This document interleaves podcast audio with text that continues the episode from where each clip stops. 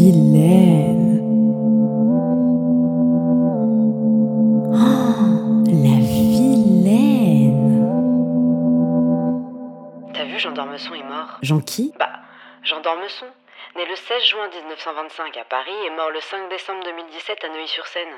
Écrivain, journaliste, éditorialiste et philosophe français. La gloire de l'Empire, au plaisir de Dieu, histoire d'un juif errant. Jean Doux, quoi? Ah oui, merci Wikipédia. Sur mon fil d'actu, il y a des blindes d'hommage à ce bonhomme. Et moi, bah, ça me fait pas bouger une couille, hein, comme on dit dans le milieu de l'urologie. Excellent. Alors que ton grand-oncle Gégé, qui vit aux Antilles, et que t'as vu qu'une fois au Noël 94 meurt soudainement d'une crise cardiaque, ça, tu ne le cries pas sur les toits. Je pronostique 5 likes pour Gégé contre 24 pour Jean Do. Alors ce discours, je l'ai déjà tenu en public sans me mettre dans l'œil de l'autre, et j'ai été blâmée de sans cœur ou de provocatrice. Mais je pense plutôt que je suis une femme qui est profondément dégoûtée par les bons sentiments.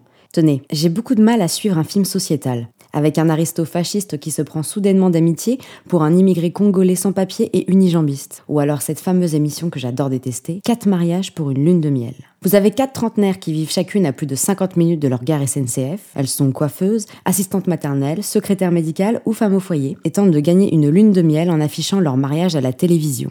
Jusqu'ici, rien de bien extraordinaire. La plupart du temps, la décoration ressemble à celle d'un institut de beauté du Val-de-Loire un jour de Saint-Valentin. Autant vous dire que le bon goût est resté à quai. Elles se présentent comme des Femmes voulant réaliser leur rêve de petite fille ressembler à une princesse le plus beau jour de leur vie.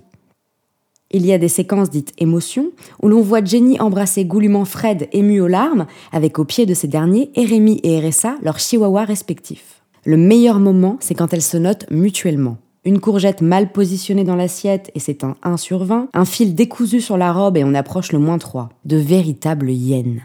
Je voulus finaliser ce texte une petite ritournelle humoristique quand un événement dramatique m'en empêcha. C'est un monument, c'est la tour Eiffel ce monsieur. C'est, mais j'espère qu'il sera enterré au Panthéon. Nous sommes maintenant le 6 décembre 2017 et notre Elvis façon Waterzoy a rendu l'âme. Laetitia n'a plus le dans là. Le taux de suicide de Jackie à coupe-mulet explose. Le métro bruxellois chantonne les titres en continu. Le marché puces voit ses ventes de t-shirts à l'effigie du monsieur affluer. BFM TV n'a jamais été aussi rock'n'roll. Journée de deuil national réclame les fans. Ah, j'ai du mal à comprendre cet engouement, hein. Mais bon, soit. Je suis peut-être un peu trop dur avec ce petit monde bien pensant. Allez, laissons couler nos larmes pour ces comptes bancaires débordants et faisons semblant de ne pas voir la misère humaine qui, elle, devrait allumer le feu de nos cœurs égoïstes.